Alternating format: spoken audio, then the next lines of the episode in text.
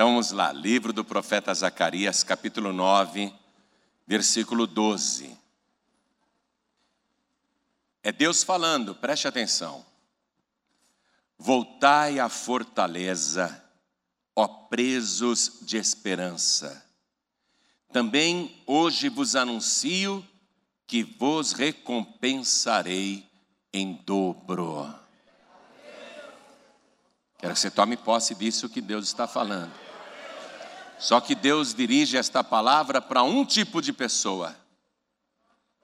Para uma pessoa que é prisioneira da esperança. Amém?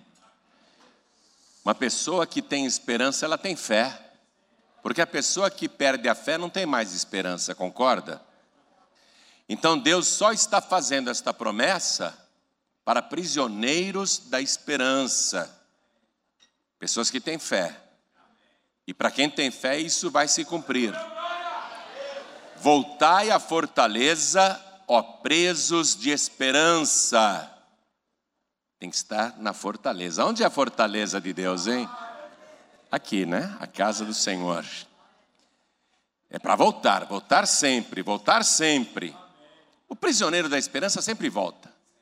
Aquele que não tem esperança não volta mais. Mas o prisioneiro da esperança sempre volta. Voltai à fortaleza, ó presos de esperança também hoje vos anuncio. Olha, é Deus anunciando para hoje.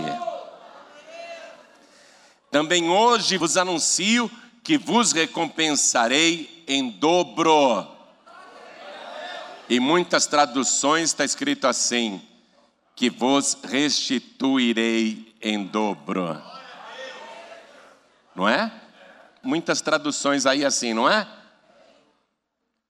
Então, eu vou ler segundo a tradução que fala em restituição. E vou ler, e cada pessoa que está comigo aqui na sede da Paz e Vida repete em seguida. Vamos lá. Voltai à fortaleza, ó presos de esperança. Também hoje, hoje, hoje, vos anuncio que vos restituirei em dobro. Quem crê que Deus tem poder para fazer isso? Quem é prisioneiro de esperança aqui? Pastor, eu estou aprisionado pela esperança. Eu sou uma pessoa esperançosa por essência. Então você é uma pessoa que tem muita fé. Então você que é um prisioneiro, uma prisioneira da esperança, desocupe as mãos e dê a melhor salva de palmas para este nosso Deus e a sua palavra. E enquanto você aplaude, abra a tua boca e diga: glória, glória, glória ao teu nome, Senhor. Isso, vai aplaudindo e glorificando. Você que está acompanhando pela rádio, em qualquer lugar do Brasil, ou de Portugal, ou de Cabo Verde, ou de Angola, Moçambique, ou de Tomé e Príncipe, ou de Timor-Leste, ou de Macau, povos de língua portuguesa espalhados por toda a terra, juntem-se a nós agora. Deem glória, glória, glória. Você que é um prisioneiro da esperança. Você que é uma prisioneira da esperança. Abra a boca e dá glória, glória, glória. Continua, continua, não para, não para. Oh, glória! Meu Deus, é louvor em toda a terra agora. Em toda parte tem alguém dizendo glória, glória, glória. Meu Deus, abençoa cada uma destas vidas, sobre elas derrama a tua virtude o teu poder. Pai querido, quem ligou o rádio, a TV, quer ouvir uma palavra vinda de ti, ninguém quer escutar homem algum, então vem com teu espírito, tome a boca do pregador, tome os lábios do mensageiro, envia a tua palavra com poder e autoridade e que a tua palavra vá, percorra toda a terra e prospere naquilo para o qual está sendo enviada. Em nome de Jesus, diga amém, Jesus. Quem tiver lugar pode sentar. Nós temos inúmeros, inúmeros casos na palavra de Deus de pessoas que, apesar de todas as adversidades, nunca perderam a esperança e são as nossas testemunhas bíblicas de que vale a pena esperar em Deus. Abraão esperou muito em Deus, não esperou? Deus chamou ele quando ele tinha 75 anos de idade. Ele esperou 25 anos para receber o maior milagre da sua vida. Mas valeu a pena esperar, não valeu? Temos muitos e muitos casos. Temos casos gravíssimos, onde pessoas que eram muito felizes foram provadas a ponto de perder tudo. E o caso mais emblemático que a gente encontra na palavra de Deus é o de Jó. Porque a palavra testifica que Jó era o homem mais bem-sucedido de todo o Oriente. Jó era o homem que mais empregava naquela região do mundo. Jó era respeitadíssimo por causa dos seus bens, isto na terra, porque no céu, Jó era respeitado por ser a pessoa mais íntegra que havia na terra, a pessoa mais honesta, a pessoa mais decente, a pessoa mais temente a Deus, a pessoa mais fiel ao Senhor.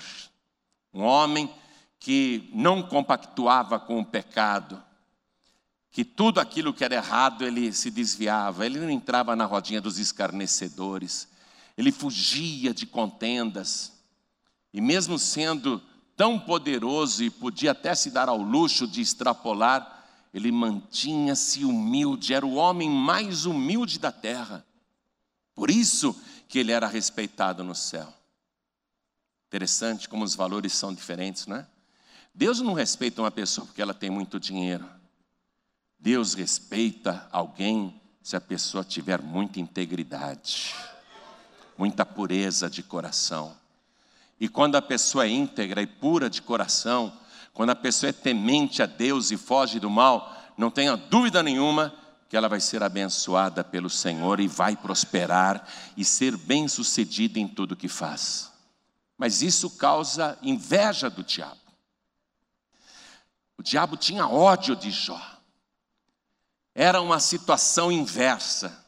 Veja, ao contrário do prestígio e da honra que Jó tinha na terra e no céu, no inferno, Jó era o tempo todo odiado. Porque Jó, apesar de toda a grandeza, não se deixou vencer pelo orgulho jamais perdeu a sua condição de servo de Deus. Ele nunca quis ser senhor de ninguém, apesar que se tornou o maior senhor do Oriente. Então o inferno odiava Jó, odiava a família de Jó. Jó tinha sete filhos e três filhas. Jó tinha um patrimônio enorme. O diabo queria tocar naquilo. O diabo queria tocar em Jó. O diabo queria atacar a alegria de Jó. Para você ter uma ideia, a palavra de Deus diz que Jó era um homem tão feliz que os seus dez filhos faziam sempre um banquete no dia do aniversário.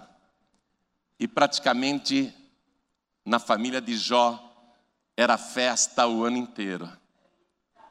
O ano tem 12 meses, ele tinha 10 filhos, quer dizer que era praticamente uma festança por mês. A vida de Jó era só alegria, o diabo tinha ódio disso. Todo mês tinha uma alegria maravilhosa para Jó comemorar, sempre o aniversário de um filho. Aí, um dia, Satanás conseguiu se infiltrar entre os anjos de Deus e Deus notou o peçonhento ali no meio. Deus percebeu o tinhoso no meio dos anjos e Deus disse para Satanás, palavra que significa adversário: De onde você está vindo, Satanás? Por onde você tem andado? Aí Satanás disse: Eu tenho rodeado a terra e passeado por ela. Isso, minha gente, causa admiração até em Deus, porque você sabe hoje que são bilhões e bilhões de galáxias com um número incontável de planetas. Até onde a gente sabe, não tem nenhum planeta igual à Terra, mas vai se saber nessa vastidão o que existe por aí. E sendo um universo infinito, Deus ficou bem intrigado com tanto lugar para o diabo passear, tanto lugar para ele rodear, ele vai no minúsculo planeta Terra. E Deus já sabia por que, que o diabo ficava rodeando a Terra e passeando nesse planeta. Deus falou logo de cara, ah, então, então você viu meu servo Jó, né? Deus deu uma cutucada no diabo. Porque Deus sabia a raiva que Satanás tinha de Jó. Então você tem visto, meu servo Jó, ninguém há na terra semelhante a ele, homem justo, reto, temente a Deus e que se desvia do mal. Aí o diabo contra-atacou, dizendo: Sabe por que, que o Jó te serve? Sabe por que, que o Jó ora a ti? Não é em vão, não, é tudo por interesse. O Jó só te serve porque o Senhor o tem abençoado na terra, o seu gado se multiplica, o seu ouro se multiplica, a sua prata se multiplica, o seu prestígio, a sua honra se multiplica. Tira tudo isso dele, e o Senhor vai ver se ele não vai blasfemar de ti na tua face. E Deus que conhecia o caráter de Jó, e o diabo não, não profundamente como Deus, porque ninguém te conhece como Deus te conhece nem teu pai, nem tua mãe, nem a pessoa amada, nem a tua família te conhece como Deus te conhece. Deus sabia muito bem que Jó seria inabalável em qualquer prova. Então, por isso que Deus permitiu a prova, ainda que tenha sido extremamente dolorosa. E o diabo espera justamente, igreja, o dia mais feliz do ano para atacar o Jó, a alegria de Jó. Eu falei para você que ele tinha dez filhos. E que os filhos, todo mês tinha alguém aniversariando, tinha um banquete. Os outros dois meses que faltavam, era o dia do aniversário do Jó e o dia do aniversário da esposa dele. Quer dizer que o ano inteiro tinha festa em casa. E a alegria do casal, a alegria de Jó, principalmente, e a data mais inesquecível para Jó, era justamente o aniversário do filho primogênito. Porque um homem tem dez filhos, dá para lembrar o dia de aniversário assim fácil de todos. Os meus filhos até hoje brigam comigo e eu só tenho três, porque eu confundo as datas. Agora imagine dez filhos. Quem aqui tem dez filhos? Levante a mão. Minha senhora? Com essa carinha, a senhora tem dez filhos? Só dez ou mais que dez? Mais que dez? Ah, para. Não, só dez. Ah, bom. Vem cá, a senhora lembra o dia do aniversário de todos eles? Quase todos. Claro. Difícil lembrar. O Jó não conseguia lembrar de todos. Lógico, dez filhos confunde, não é? A mente confunde, mas do filho primogênito, do filho mais velho, o Jó não se esquecia. Porque a data do nascimento do primeiro filho é realmente inesquecível, é verdade ou não é? O primeiro filho foi muito aguardado. O seu nascimento está registrado na memória, no coração, nas emoções. Então, Satanás esperou o dia do aniversário do primeiro filho, do primogênito, do filho mais velho. O diabo ficou esperando. Olha aqui, o diabo também tem esperança, sabia? O diabo tem esperança que a pessoa caia. O diabo espera pacientemente um dia para atacar. Ele não vai atacar você quando você está forte, quando você está fazendo campanha, quando você está cheio de fé, quando você está jejuando, quando você está orando. Ele não é besta. Ele não vai perder tempo, ele fica esperando quando você está fraco, quando você está suscetível, quando você está fragilizado, quando você está passando por lutas. Então não havia uma data melhor para Satanás atacar do que o dia do aniversário do primeiro filho de Jó. Diabo esperou aquele dia para fazer toda a sua lambança, para fazer a sua grande destruição. Ele já tinha permissão de Deus para fazer isso. Deus só disse: tudo que ele tem está nas tuas mãos, Satanás, só não toque nele, hein? não toque em Jó. Aí o diabo esperou, esperou, esperou. Ah, chegou o aniversário do primogênito. Prepararam um grande banquete, porque era um acontecimento social. O irmão mais velho convidou todos os seus outros irmãos. E todos foram para aquela grande festa. E o Jó está em outra parte, talvez esperando a hora de ir lá para a festa também. Mas ele está em outro lugar.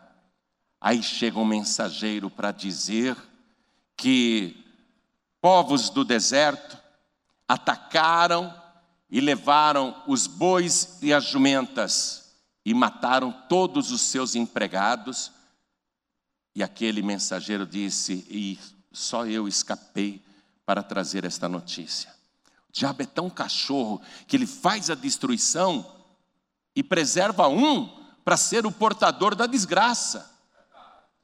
Enquanto esse estava falando, chega um outro dizendo assim: Olha, nós estávamos apacentando as ovelhas, os animais, e de repente um raio caiu fogo do céu, incendiou a mata, os empregados morreram queimados e as ovelhas e aquele gado que estava ali, e só eu escapei para trazer a notícia.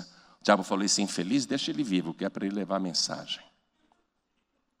E foi lá o portador da desgraça. E todos os bens de Jó foram se perdendo. Olha, chega outro mensageiro dizendo, apavorado: nós estávamos lá com o rebanho dos camelos, aí vieram os sabeus e eles atacaram, roubaram todos os camelos e tudo que nós tínhamos e mataram todos os empregados. E só eu escapei para trazer esta notícia. Diabo tendo prazer de comunicar a desgraça, um golpe atrás do outro, trazendo uma série de situações de tristeza. Aí esse ainda estava falando. E o diabo guardou a pior notícia para o final. Livro de Jó, capítulo 1, versículo 18. Estando ainda este falando, veio outro e disse: Estando teus filhos e tuas filhas comendo e bebendo vinho em casa de seu irmão primogênito, ou seja, era uma festa. Era uma grande festa. E o diabo guardou aquele ataque final para abalar definitivamente o Jó. Eles estavam ali na casa do irmão primogênito, comemorando o aniversário dele. E eis que um grande vento sobreveio da além do deserto e deu nos quatro cantos da casa a qual caiu sobre os jovens e morreram. Olha como o camarada dá notícia. A casa caiu sobre os jovens e morreram. E só eu escapei para te trazer a notícia. Já falou agora, com todas essas desgraças de uma vez só, esse homem vai começar a dizer: Por que, meu Deus? Porque isso, que injusto, eu não merecia. Diabo está esperando Jó se revoltar. Meu Deus, o que foi que eu fiz para merecer tanta desgraça? Diabo estava esperando que Jó dissesse alguma coisa contra o céu, contra o destino, contra os fatos. Porque qualquer coisa que Jó dissesse contra naquela hora, certamente culparia Deus, porque Deus controla todos os fatos. Jesus garantiu que nem uma folha de árvore cai por terra se Deus antes não permitir, nem um pardal morre se Deus antes não concordar. Qualquer coisa que Jó dissesse, não se conformando com aquela situação, seria uma blasfêmia contra Deus. O diabo ficou aguardando, esperando, afinal de contas, ele esperou tanto por aquele momento, o diabo estava saboreando a sua vingança contra Jó. O diabo estava comemorando, de uma vez só, arranquei tudo que Jó tem e arranquei sete filhos e três filhas. No único dia eu sou um gênio. Eu sou um gênio. Bem no dia mais feliz, ele nunca mais vai se esquecer. Ele vai se lembrar pelo resto da vida que no dia do aniversário do seu filho mais velho, Deus deixou que todas essas desgraças acontecessem com ele, e pelo resto da vida ele não vai se curar, pelo resto da vida ele vai culpar Deus. O diabo ficou esfregando as mãos, o diabo estava feliz com a destruição que ele tinha feito. E ele está esperando Jó falar alguma coisa. Jó, ele pega e rasga a roupa, porque os judeus faziam isso quando um filho morria. Imagine só dez filhos morrerem num único dia. Jó ele rasga a roupa em sinal de tristeza, em sinal de luto. Até hoje eles fazem isso naquele país.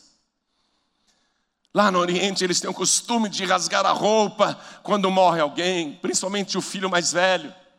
Por isso que você vê lá, no dia da morte de Jesus na cruz, o véu do templo se rasgou de cima até embaixo.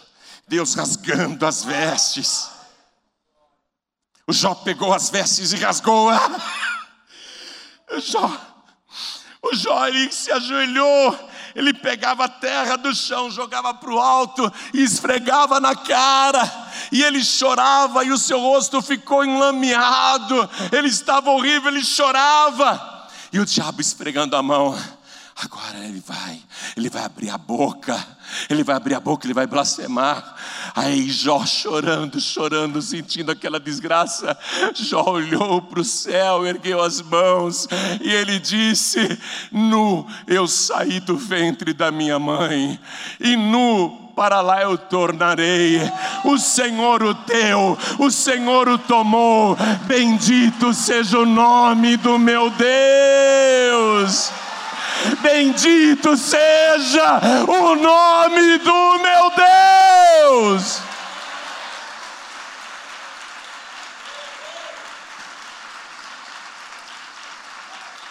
Jó, Jó perdeu tudo, minha gente. Perdeu tudo. Só não perdeu o quê? A esperança. E a esperança só tem quem tem fé.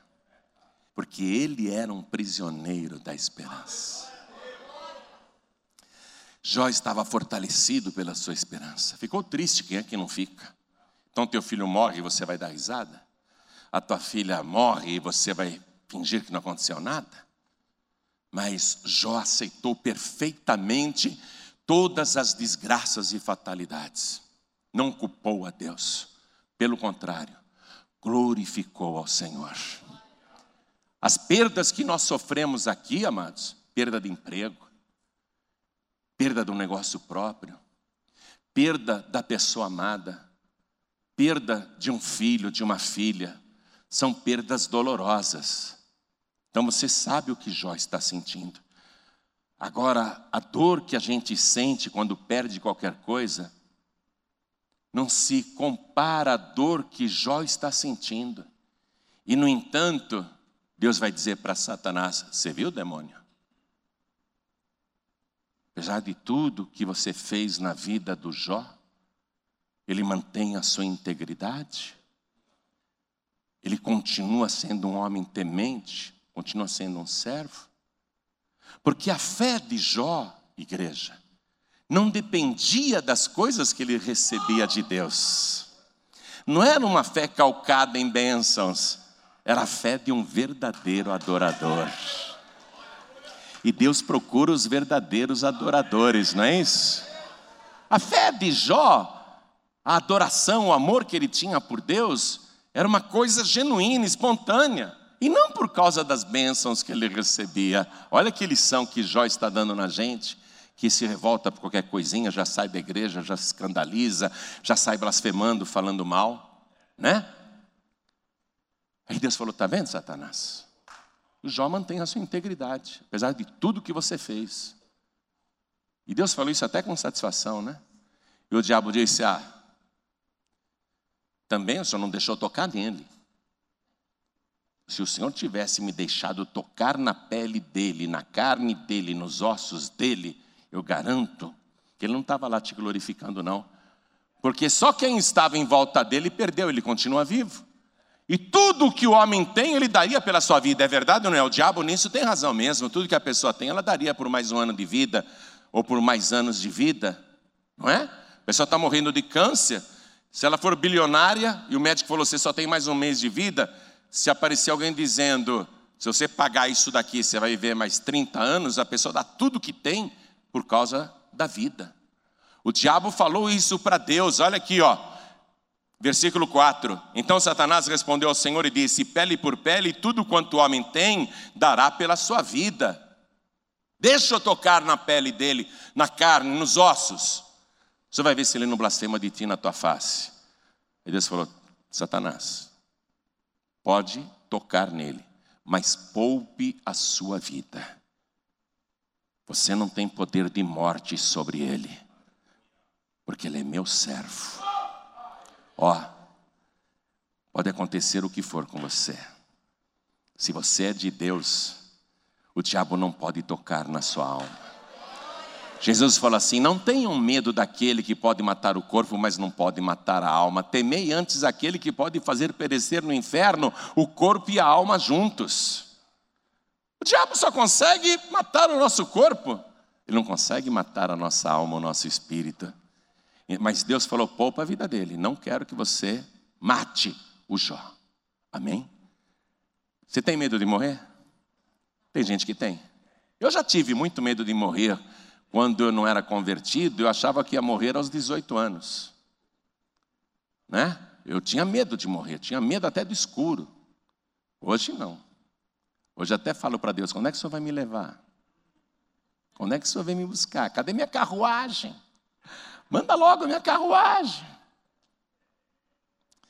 Então, o Jó não tinha medo de morrer, mas Deus disse: você não vai ter esse gostinho de matar o Jó. Poupa a vida dele. Aí o diabo falou: tudo bem. Aí o diabo veio, tocou em Jó e cobriu o corpo dele com chagas malignas com feridas que brotavam, abriam e fechavam, exalavam um mau odor, um mau cheiro. Ele teve também doenças internas, muito mau hálito, as feridas brotavam bichos, vermes, sabe? Ele se coçava com cacos de telhas, e mesmo assim, mesmo doente, agora ele perdeu a saúde.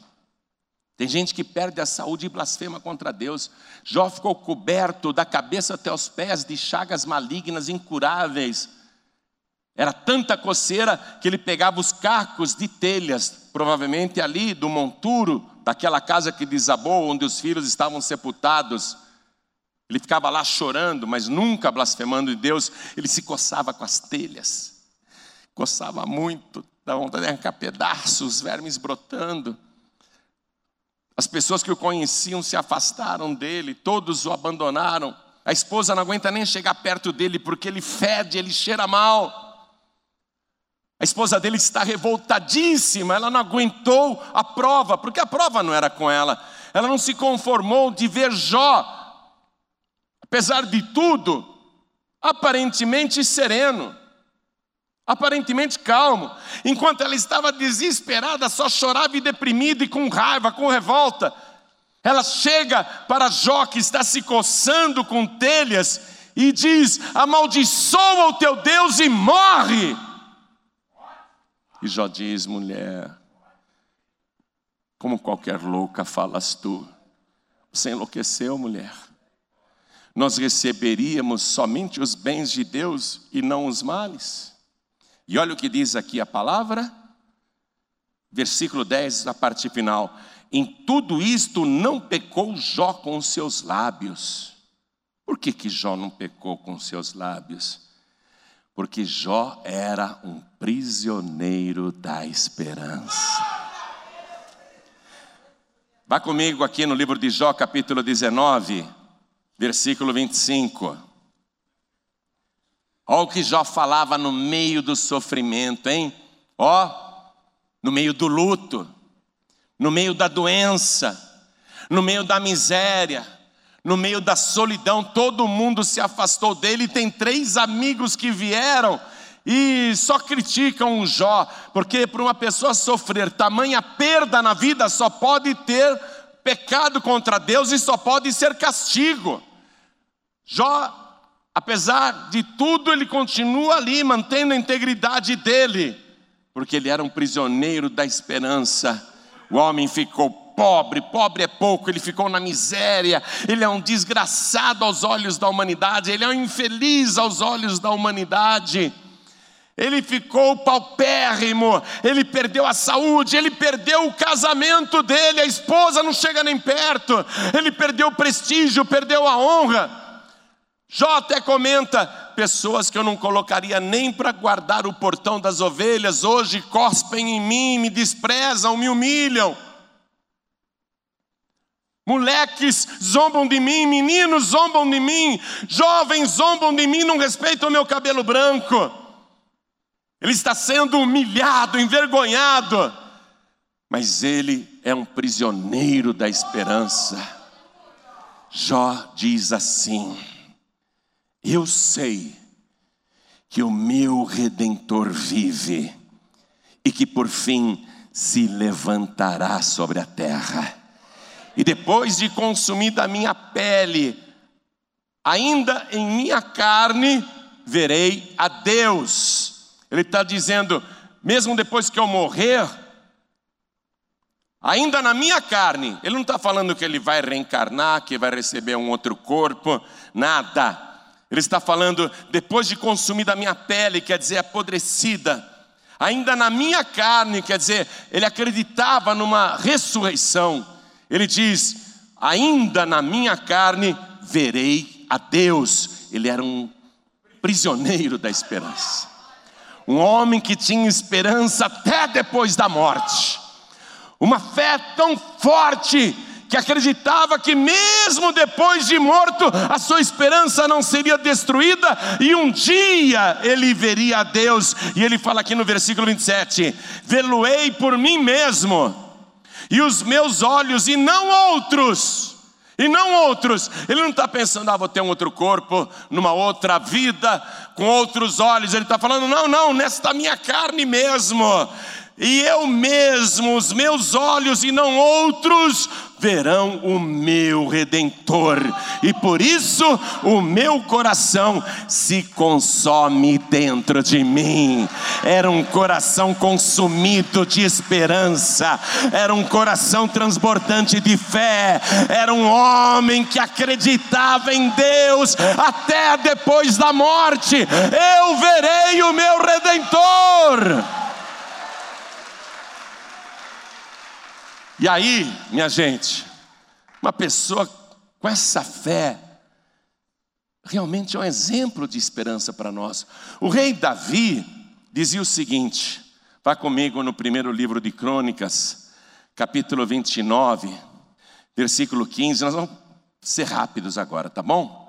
Primeiro livro de Crônicas, capítulo 29, versículo 15, o rei Davi fala assim: porque somos estranhos diante de ti, peregrinos como todos os nossos pais. Como a sombra são os nossos dias sobre a terra, e sem ti, ele falando para Deus, e sem ti não há outra esperança. Olha o que o filho dele, o Salomão, dizia, que era um homem sábio. Livro de Provérbios, capítulo 13. Provérbios, capítulo 13, versículo 12. A esperança demorada enfraquece o coração. Né? A pessoa fica esperando, esperando.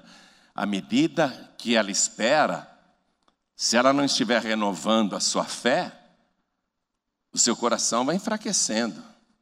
A esperança demorada enfraquece o coração, mas o desejo chegado é árvore de vida. Jó esperou, você sabe disso. Jó esperou, esperou, não é? Jó esperou, continuava sem filhos, sem bens, sem prestígio, sem saúde, mas ele ficou esperando. Ficou esperando. Esperou, esperou, mas ele não esperava em qualquer um, ele esperava em Deus. Ele não ficava esperando no governo, ele não ficava esperando nos empresários, ele não ficava esperando nos amigos, nos cartuchos, ele esperava em Deus. Aí, enquanto ele esperava, veja o que Jó disse para Deus. Vamos lá no livro dele de novo, já estou terminando a mensagem. Jó 42. Nós vamos ler o versículo 2.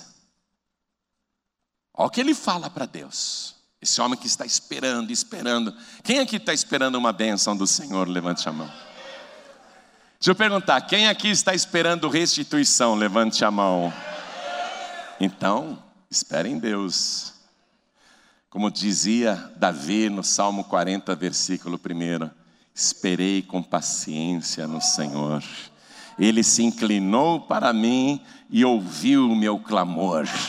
Jó esperou, esperou, esperou com paciência no Senhor, e Deus se inclinou para ele para ouvir o que ele diz agora. Olha o que Jó falou para Deus: Senhor, eu bem sei que tudo podes, e nenhum dos teus pensamentos pode ser impedido. Você acha que o diabo tem poder para impedir os pensamentos de Deus? Nenhum dos pensamentos de Deus a teu respeito podem ser impedidos. E o que Deus pensa para você? O mal ou o bem? Eu penso o bem. O bem o tempo todo. Então nenhum dos teus pensamentos pode ser impedido. Aí Jó tem a realização da sua esperança. O que é que ele tinha dito lá atrás que eu li para você? Eu sei que o meu redentor vive e que os meus olhos, estes meus olhos, não outros, o verão, não era essa a esperança dele? Eu vou ver o meu redentor, era o que ele mais queria na vida, mais do que ouro, mais do que prata, mais do que saúde, mais do que família. O que ele mais queria na sua vida, o que ele mais esperava era ver aquele a quem ele amava. Então aqui, Jó realiza a sua esperança por causa da fé. Versículo 5. Com o ouvir dos meus ouvidos ouvi, né?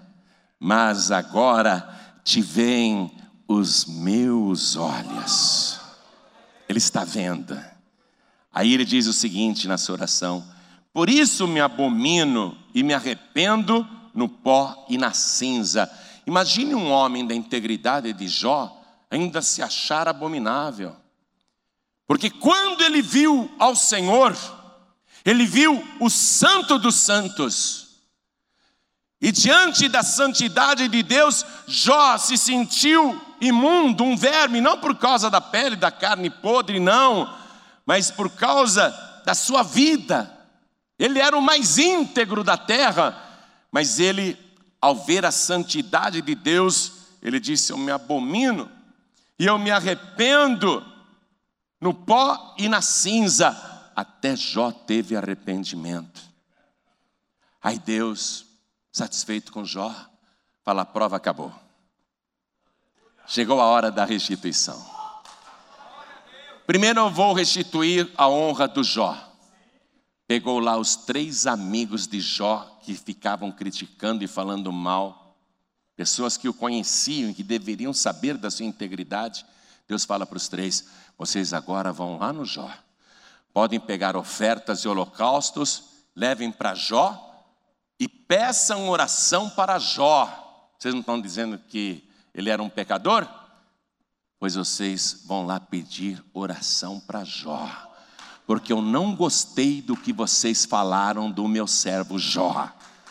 Pecadores são vocês, Deus falou. O Jó eu vou ouvir, e se o Jó não orar para vocês, eu não vou perdoar os pecados de vocês.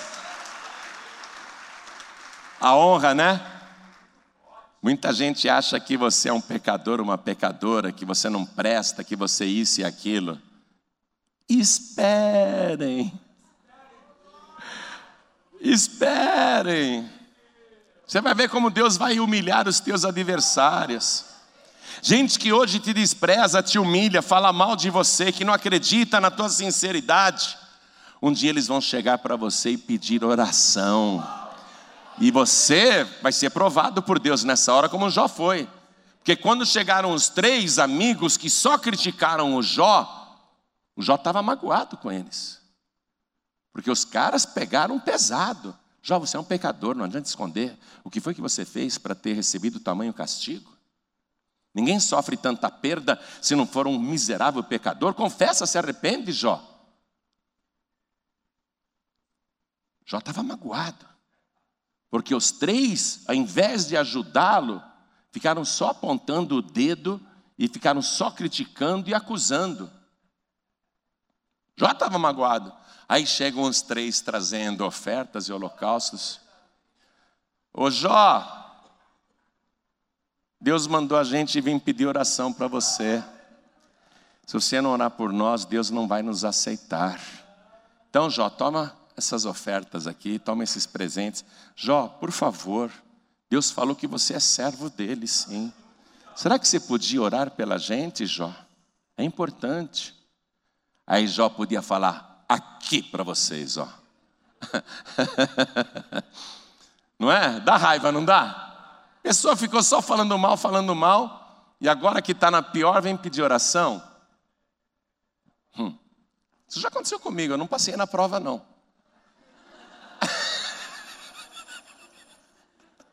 Um cara famosão, não vou mais falar o nome dele. Falou, Jesus não renunciou a nada, o Buda sim é bom, o Buda que renunciou. Aí ele ficou tão doente e mandou pedir oração para mim. Eu falei, manda ele pedir para o Buda.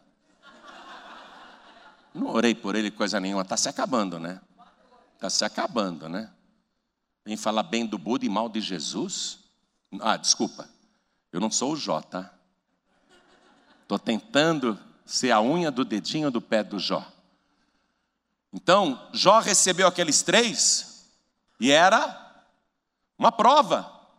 Prova do quê? De perdão, né, gente? Prova do quê? De amor. Você vai orar por um inimigo teu, um cara que só fala mal de você, que inventa coisas, que te calunia, te critica, te difama, tenta te prejudicar, acaba com você, te arrasa que não tem uma palavra boa a teu respeito, que você sabe que andam falando mal de você, aí você vai orar por esta pessoa que fica falando mal de você nas costas, porque aqueles três, quando encontravam com os outros, espalhavam. Ah, é, o Jó cometeu algum pecado, ficavam inventando coisas do Jó. Jó sabia da fofoca. Então, era uma prova pesada essa, minha gente.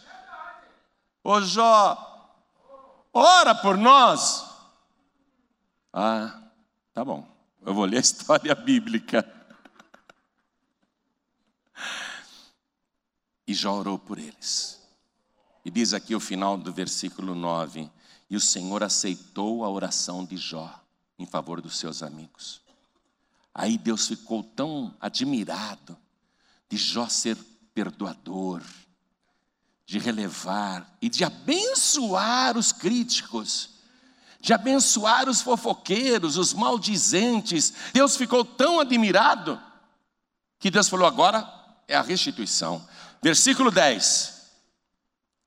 E o Senhor virou o cativeiro de Jó quando orava pelos seus amigos. E o Senhor acrescentou a Jó outro tanto em dobro a tudo quanto dantes possuía. Por quê?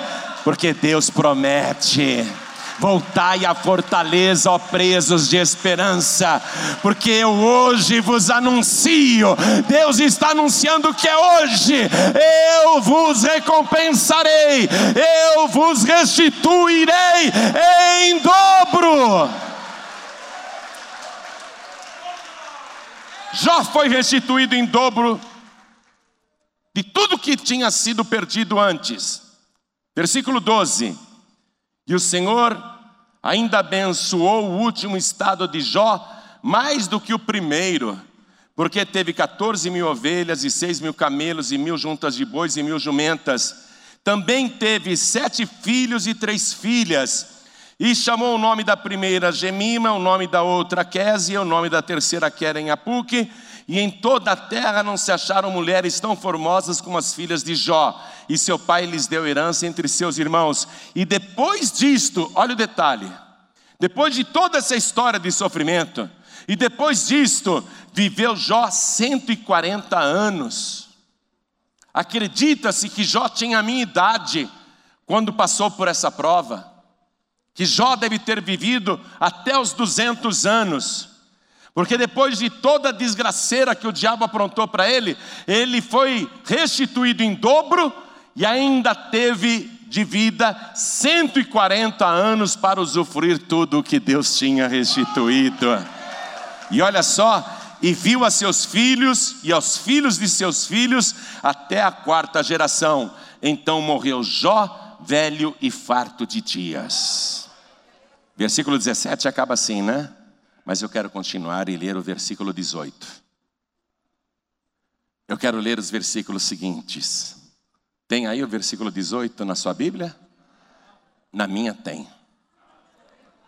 Eu vou ler para você o versículo 18 em diante. Já morreu velho e farto de dias.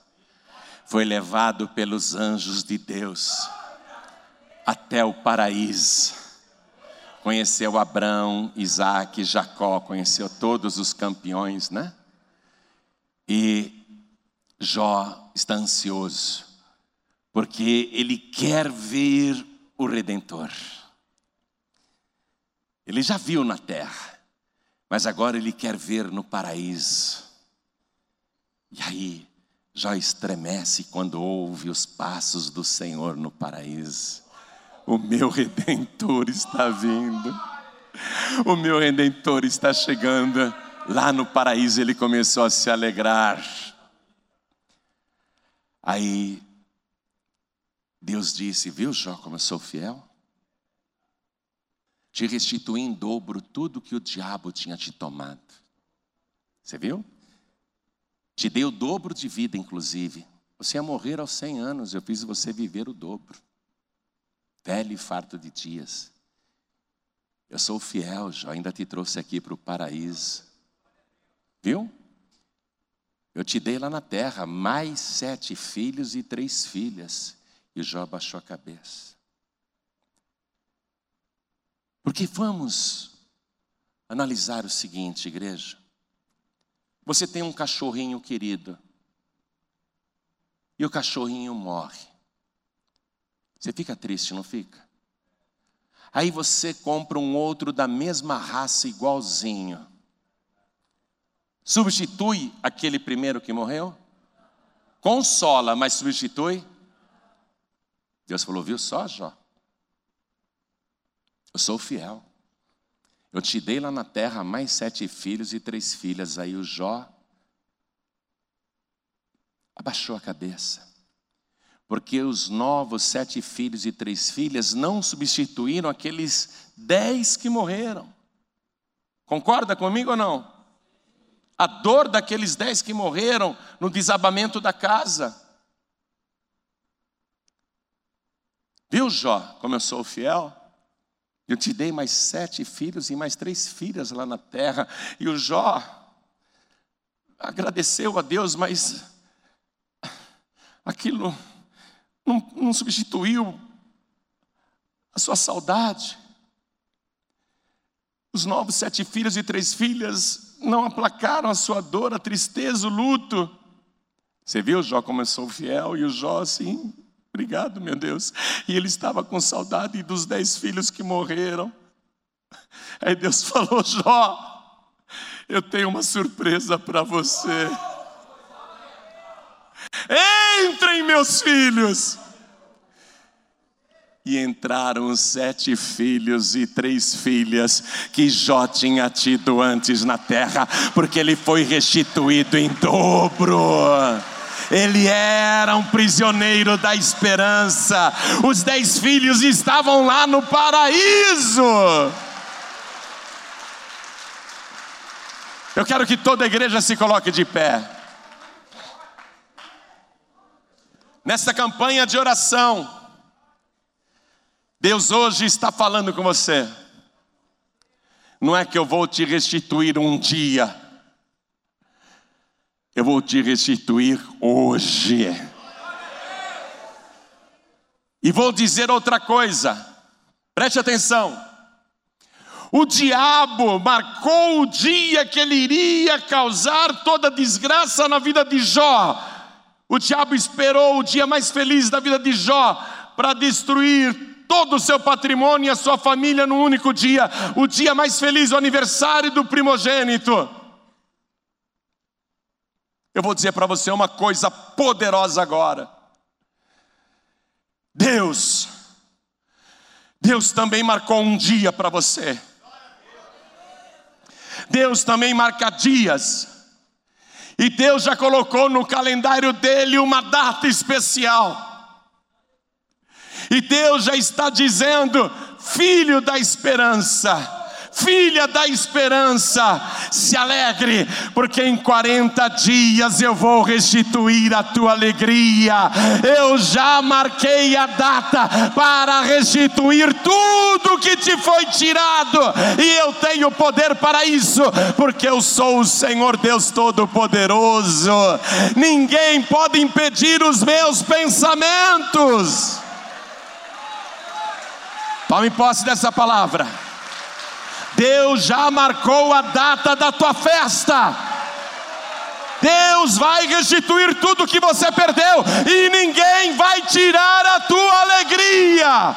Nem o inferno todo, nem Satanás, nem Beuzebu, nem demônio nenhum, ninguém vai retirar a alegria do dia que Deus marcou para a tua restituição. Eu garanto que vale a pena esperar em Deus. Jó garante que vale a pena esperar em Deus. Abraão e todos os heróis da fé garantem: vale a pena você esperar neste Deus, porque este nosso Deus é fiel. Eu estou fazendo aqui uma profecia. Em 40 dias, Deus vai começar uma restituição poderosa na sua vida. E se você é um prisioneiro da esperança, eu quero que você tenha fé, acredite e tome posse.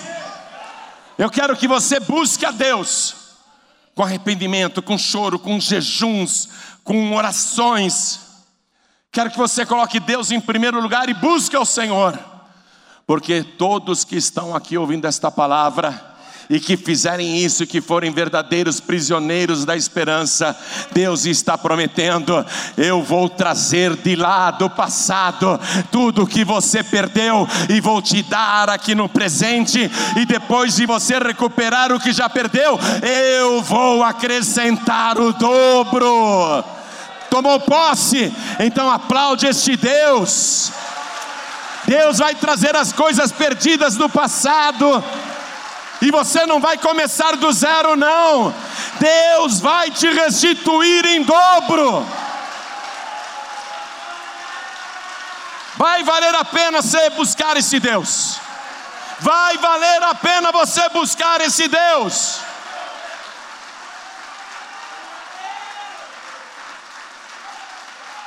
Eu quero aqui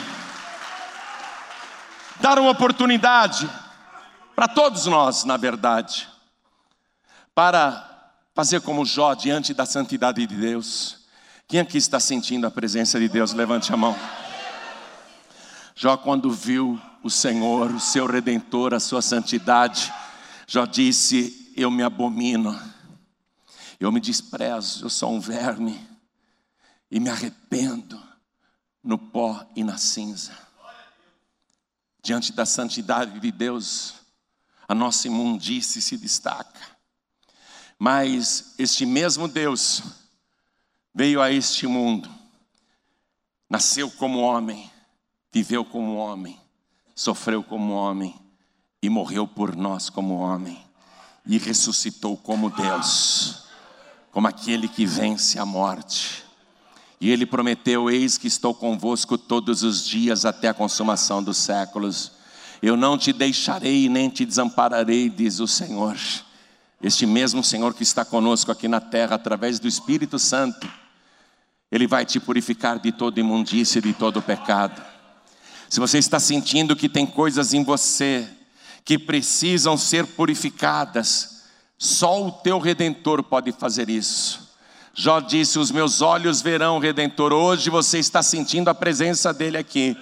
Ele vai te purificar de toda iniquidade.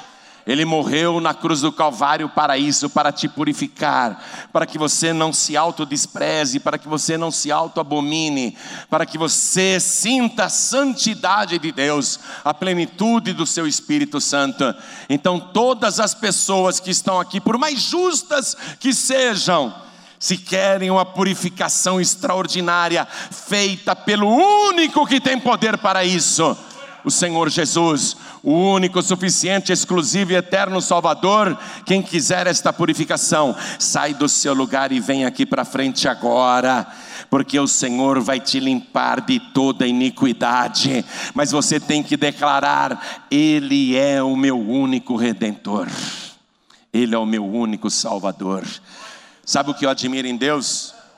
Que quando Ele estava aqui na terra, Ele falou para mim e para você: perdoa 70 vezes 7 a cada dia.